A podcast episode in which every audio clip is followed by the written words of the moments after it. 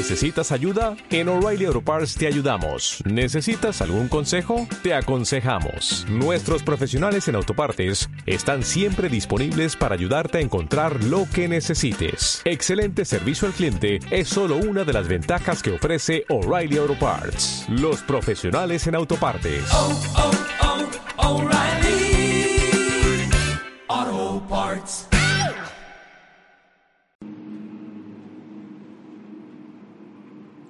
Ya. Como último tema de relaciones, me queda el abandono, que también de alguna manera lo hemos conversado. Estricto rigor, desde el punto de vista de las constelaciones, nosotros deberíamos decir que no existe el abandono propiamente tal. ¿Ya? Que nadie en realidad abandona a nadie. Ni el esposo abandona a la esposa, ni la esposa abandona al esposo, ni los padres abandonan a los hijos sino que simplemente todos tuvieron una historia que cumplir hasta cierto punto. Llegaron hasta ese punto y luego se marcharon. Muchas veces el abandono o la partida de un padre de la vida de un hijo es un acto también de amor, un sacrificio que hace ese padre. Para que, porque de cierta manera eh, este padre sabe, se conoce a sí mismo y sabe que no tiene nada más que entregarle bueno a ese hijo. Entonces, antes de, de, quedarse y mostrarle que no tenía más, prefiere irse y que el hijo se quede con lo que le pudo dar. El mayor regalo siempre es la vida de un padre o un hijo.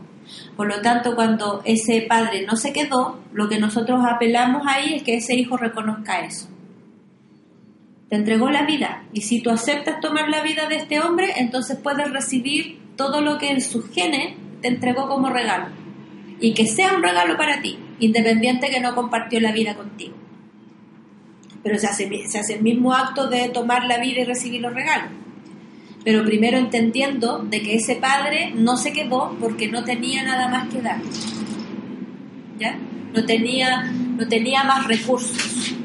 Y muchas veces para poder hacer que ese hijo entienda a ese padre hay que poner la historia de los padres de ese padre para que, para que vea que con lo que tuvo atrás era poco lo que tenía para hacer adelante.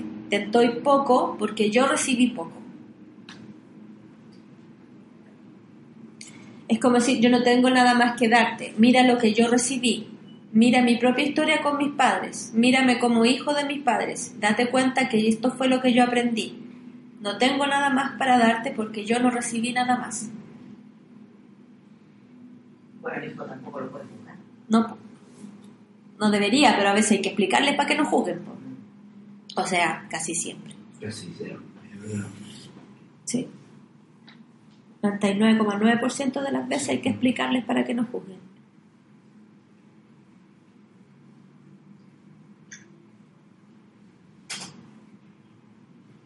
Y eso con el tema de los abandonos. Ah, y con respecto a los abandonos entre pareja, también es lo mismo. No había nada más. Nuestra historia era hasta aquí. Nos juntamos para esto, lo cumplimos y de ahí ya no había más historia entre nosotros. ¿Qué me ibas a preguntar? Eso es que eh, abandono qué sentido que Que se vaya uno. Es que se entiende, muchas personas lo entienden como un abandono, o la separación, por ejemplo. O que el marido se, la dejó, se fue con otra, o se fue con trabajo y nunca más volvió, se fue a la guerra, no volvió. Muchas muertes se perciben como La- abandono. muchas muertes se perciben como abandono también. Si Sí. yo tengo cuatro cabros chicos y te digo, no andé pura manejando y tú te... Sí. Eso, la raya porque me abandonaste con cuatro cabros chicos. O sea, muchos, muchos adultos eh, se sienten abandonados por sus padres porque murieron. Yo, yo soy de ese equipo, o por lo menos me sentí así, hasta que en algún momento eh, me pegué los cachifazos que no era así. Sí, porque es como- miré- También miré la historia, sin saber nada de constelaciones, tu iluminación divina, como queráis llamarlo. Miré la historia para atrás y me di cuenta que la historia era... No podía ser diferente. no podía ser diferente. Sí, pues es el tema que generalmente uno tiene que apelar a esa, a esa frase con la gente para que se dé cuenta. Mira mi historia para atrás. Yo no pude haber sido diferente. Es como si vengo de una si vengo de una cepa de naranjos, no me pidáis limón. como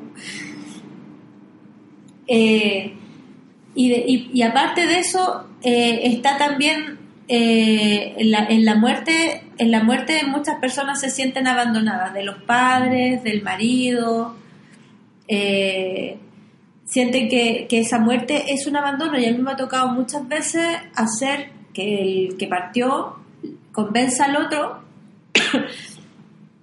de que no se fue porque no lo quisiera se fue porque se tenía que ir. O sea, yo me morí. Me acuerdo una vez, me, me acabo de acordar un caso de eh, el, el cliente había, había vivido con su papá hasta los cuatro años porque a los cuatro años el papá había muerto.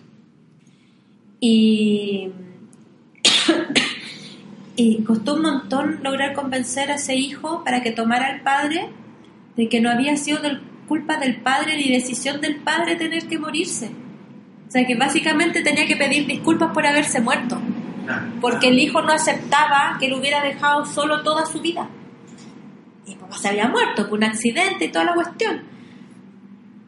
Eh, No, parece que, que fue un ataque al corazón, algo así. Y, y claro, pues el discurso era ese, básicamente todo el rato era darle, darle, darle con el discurso. No me fui porque no te quisiera, me fui porque era mi destino. Y aunque yo me quería quedar contigo, mi destino me llamó y era más fuerte que yo. Y en algún momento fue como, en algún momento tú comprenderás que tendrás que hacerle caso a tu destino. Y cuando tu destino te llame, tú no podrás evitarlo. Ahí me vas a comprender. Era como, ¿por dónde te agarro? Así como, ¿por dónde te convenzo de que tu padre se murió y no se murió pensando en ti? O sea, no se murió pensando, me voy a morir para dejarlo solo. Como, no, pero en, en- en la sensación, el representante de ese hijo, de ese cliente, en el suelo llorando amurrado, porque el papá lo había abandonado. Entonces, como cuesta mucho a veces que las personas entiendan que el otro tiene un destino y que no lo puede evitar, porque ninguno de nosotros puede evitar su destino. El destino es más fuerte que todos nosotros. Y si no fuera, y si no fuera así, entonces no nos sentiríamos llamados a tomar nuestro destino. Cuando estamos viviendo una vida que no nos corresponde, estamos todo el rato sintiéndonos tironeados por algo, y ese algo es nuestro destino, que nos dice, oye, ¿hasta qué hora te espero? ¿Hasta cuándo vamos a seguir en esto? ¿En qué momento te vayas a hacer cargo de mí y vayas a vivir tu vida?